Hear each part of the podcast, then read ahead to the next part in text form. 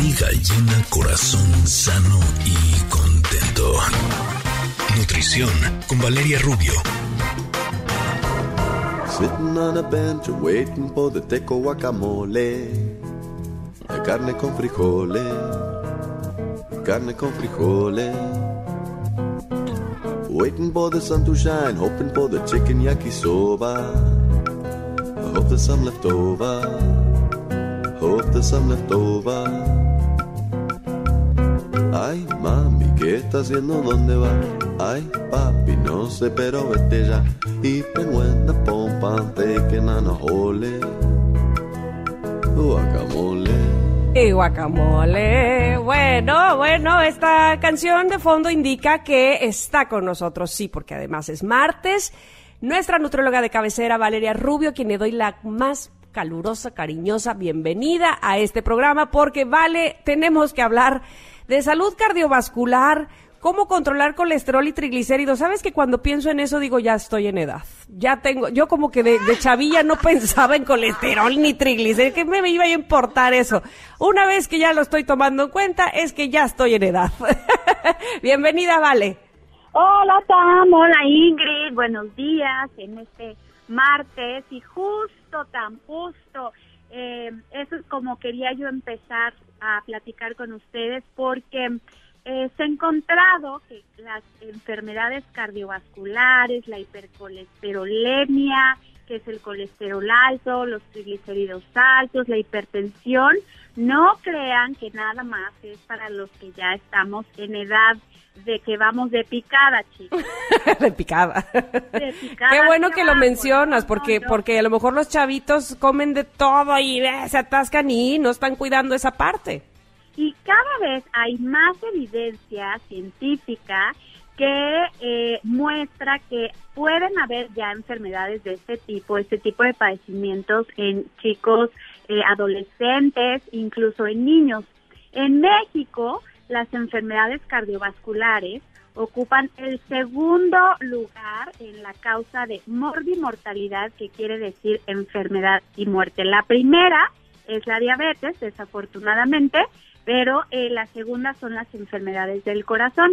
Y es eh, importante este tema, chicas, porque eh, normalmente cuando tenemos un eh, antecedente familiar de algún infarto, de presión alta, de colesterol alto, de hipertrigliceridemia, eh, pues tenemos que poner más atención en estarnos monitoreando, en estarnos checando, desde luego cuidar nuestra alimentación, hacer ejercicio, porque ya tendríamos una predisposición. La mayoría de estas enfermedades empiezan con una predisposición genética que hay que estar como muy alertas.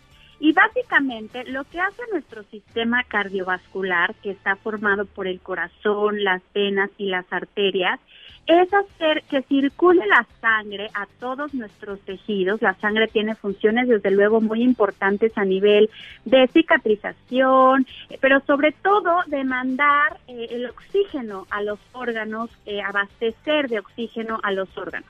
Entonces, estas arterias digamos que son, imaginemos como un tubo, como una manguera. Y, por ejemplo, cuando tenemos el colesterol alto, este tubito se va llenando de una placa que se va formando alrededor de la arteria, que se llama ateroma. Por eso se llama ateroesclerosis, porque lo que hace esa arteria es esclerosarse, ponerse dura y formar una capa gruesa con colesterol, con sangre, hay mucha oxidación y entonces la sangre fluye con mayor dificultad. Imagínense que ustedes están regando con una manguera y de repente le ponemos el dedo a la manguera. ¿Qué pasa, chicas? Esa agua empieza a salir a presión. Entonces, una de las consecuencias de que se forme esta plaquita alrededor de las arterias es que se eleva la presión arterial y entonces el oxígeno le cuesta mucho más trabajo llevar a- llegar a los tejidos. Si este tejido es el corazón, le llega menos oxígeno y la consecuencia final puede ser un infarto. Ay, qué bárbara, qué bien explicado. Ok. Ahora, dime una cosa. Cuando yo era un poco más joven, una vez me hice unos estudios de laboratorio y me salieron los triglicéridos altos. Eh, ¿Cuál sería la diferencia entre los triglicéridos altos y el colesterol alto en esta explicación que acabas de dar? Importantísimo, Ingrid, porque a pesar de que las dos son grasas, no se forman de manera diferente. Es decir, el colesterol se eleva cuando desde luego hay una predisposición genética. Esto lo enfatizo mucho porque hay quienes tenemos una eh, tendencia que se nos sube el colesterol. Yo soy de este tipo de personas. Mi papá tenía este problema y fue hipertenso. Y entonces el colesterol hay de dos se produce y se consume. Hay personas que por genética producimos mucho más colesterol independientemente de que comamos mucho colesterol o no. En el caso del colesterol lo podemos disminuir dejando de consumir alimentos, eh, grasas saturadas, ya hablamos de grasas la semana pasada, el, el, chorizo, el tocino, la manteca, cosas fritas, hablábamos de las grasas que cuando se calientan se saturan. Y el, los triglicéridos, en cambio, Ingrid, se forman generalmente por el exceso de carbohidratos, azúcares, eh, sobre todo azúcares mm. refinados, eh, eh, panes blancos, digamos, harinas blancas. ¿Por qué? ¿Qué son los triglicéridos? Ya les platicaba que el colesterol, bueno, se deposita en las arterias. Los triglicéridos se, se almacenan como cuando tenemos exceso en el consumo sobre todo de calorías y o de eh, azúcares principalmente, porque son esa grasita de depósito que si nosotros las la viéramos se ve amarilla como la, la grasita que tiene el pollo, la amarilla, pues nosotros también tenemos de esa grasita eh, encima de nuestros músculos. Pero los triglicéridos se eh, acumulan principalmente en la parte abdominal porque es ese exceso de calorías, ese exceso de azúcares que el cuerpo ya no sabe qué hacer con ellos y los mm. almacena. El riesgo de los triglicéridos es que si se almacena, o de tenerlos altos más bien, es que si se almacenan en el abdomen, el abdomen hay que recordar que ahí están los órganos más importantes, no solo el corazón, sino también el hígado y el páncreas. Entonces, cuando tenemos muchos triglicéridos, mucha grasita encima en nuestro abdomen, por eso es importante eh, y por ahí han habido hasta campañas para medir la cintura, porque es un factor de riesgo para que esta grasa se vaya infiltrando, que se vaya metiendo a estos tejidos, puede provocar, por ejemplo, hígado graso, puede provocar pancreatitis, puede provocar cálculos en, en el colédoco, que es un, un eh, un, un pase de, de, donde se forma la bilis. Entonces, eh, los triglicéridos altos no necesariamente se relacionan con la salud cardiovascular directamente, sino más con una inflamación celular que puede traer consecuencias importantes a la salud. Y si el colesterol lo bajamos con grasas saturadas, entonces los triglicéridos los bajamos con una alimentación alta en fibra, prefiriendo eh, alimentos o harinas integrales en vez de blancas, bajándole al azúcar, bajándole a los procesados y bajándole al alcohol, porque el alcohol ya hemos platicado también aquí que aporta calorías vacías, básicamente azúcar, y eso provoca la elevación de triglicéridos. Ahí me voy a detener en lo que nuestros connectors dicen, no, como que el alcohol y así. Este, vamos a hacer una pausa para recuperarnos de esa noticia y sobre todo para regresar nuevamente con Vale, porque qué bárbara Valeria, nos lo explicas tan bien, tan detallado que nos está quedando muy, muy claro, pero hay que hacer una pausa y regresar contigo. ¿Te parece bien? Padrísimo. Es que soy Miss, acuérdense, por eso. Ah, sí es cierto, claro. Gracias. Ahí venimos. Somos Ingrid y Tamara en MBS.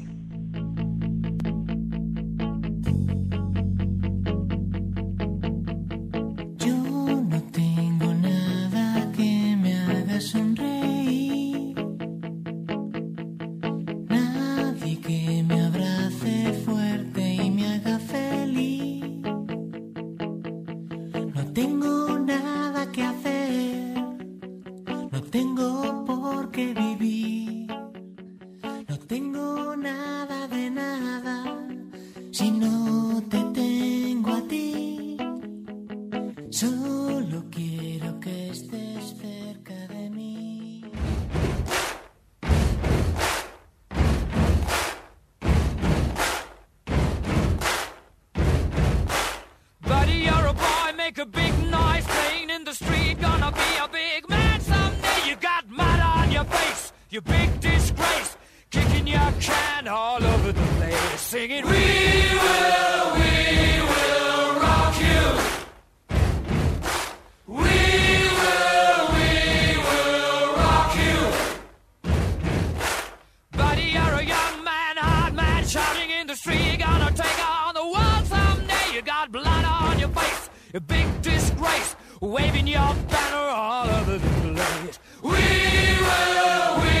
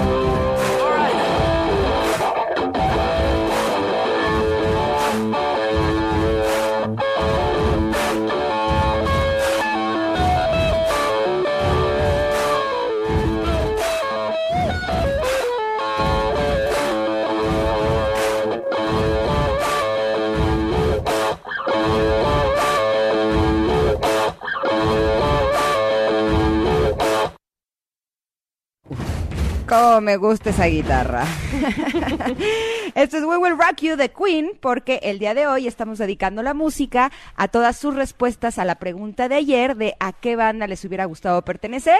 Por supuesto que Queen apareció varias veces y por eso la tenemos en este momento. Pero estamos platicando con nuestra querida Valeria Rubio de alimentación y salud cardiovascular, cómo controlar el colesterol y los triglicéridos. Mi querida Vale, tengo una pregunta porque estuve platicando justo hace un par de días con una amiga que le salió en sus estudios de laboratorio que tenía muy alto el colesterol. Pero eh, me quedé con la duda porque según yo hay colesterol bueno y colesterol malo. ¿El que aparece en los estudios es solamente el malo o podría estar fusionado de los dos? Ay, Ingrid, qué buena, Qué buena pregunta, sí, sí. A ver, el bueno y el malo, ¿qué es esto? platicarles eso. En efecto, ahí les va. El colesterol total, cuando ustedes se hacen un estudio, les va a salir algo que dice colesterol total. Y ese debe de estar abajo de 200. Ese es el colesterol que tenemos en el cuerpo, punto.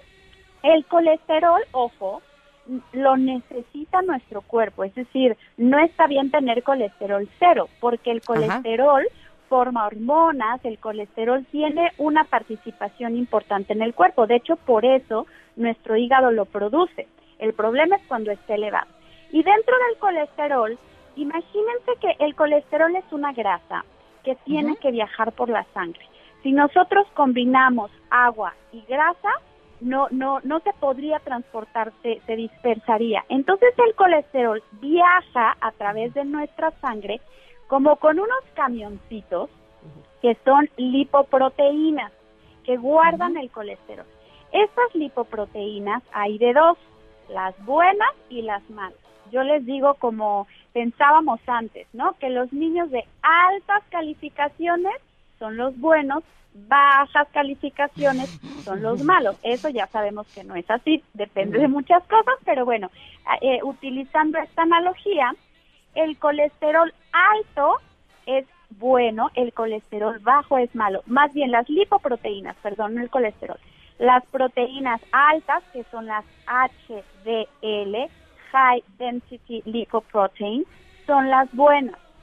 Las bajas, las LDL, que es Low Density Lipoprotein, son las malas. ¿Por qué? Porque las buenas lo que hacen es recoger el colesterol de las arterias, limpiar nuestras arterias y llevar en esos camioncitos el colesterol al hígado para que el hígado lo utilice o lo, lo destruya. Entonces bajan los niveles de colesterol en sangre. Las LDL, las bajas, que son las malas, hacen todo lo contrario. el colesterol de la dieta, lo van llevando en esos camioncitos a las arterias, lo van pegando y van formando esta capa eh, de ateroma, esta plaquita que se forma alrededor de la arteria y tapan las arterias. Entonces, en los estudios les va a salir colesterol total debe de estar abajo de 200. Luego va a decir HDL high, que son los buenos, ese debe de estar alto. Si nosotros tenemos las lipoproteínas buenas, bajas, tenemos que hacer ejercicio, tenemos que consumir grasas buenas, grasas vegetales, ya hablábamos del aceite de olivo crudo, el aguacate, las nueces, las almendras, para que ese colesterol bueno que limpia las arterias esté más alto. Mm. Y las LDL, que son las bajas, que son las malas, tienen que estar bajas. Entonces, Ok. cuando ustedes reciban, si alguien tiene unos estudios de grasa o de colesterol, vale la pena que le pidan a su médico, yo lo hago con mucho gusto también en mis redes sociales, eh, para que les explique, porque muchas veces nos alarmamos porque tenemos un tipo de colesterol alto y resulta que eran las grasas buenas, ¿no? El colesterol bueno Exacto, exacto.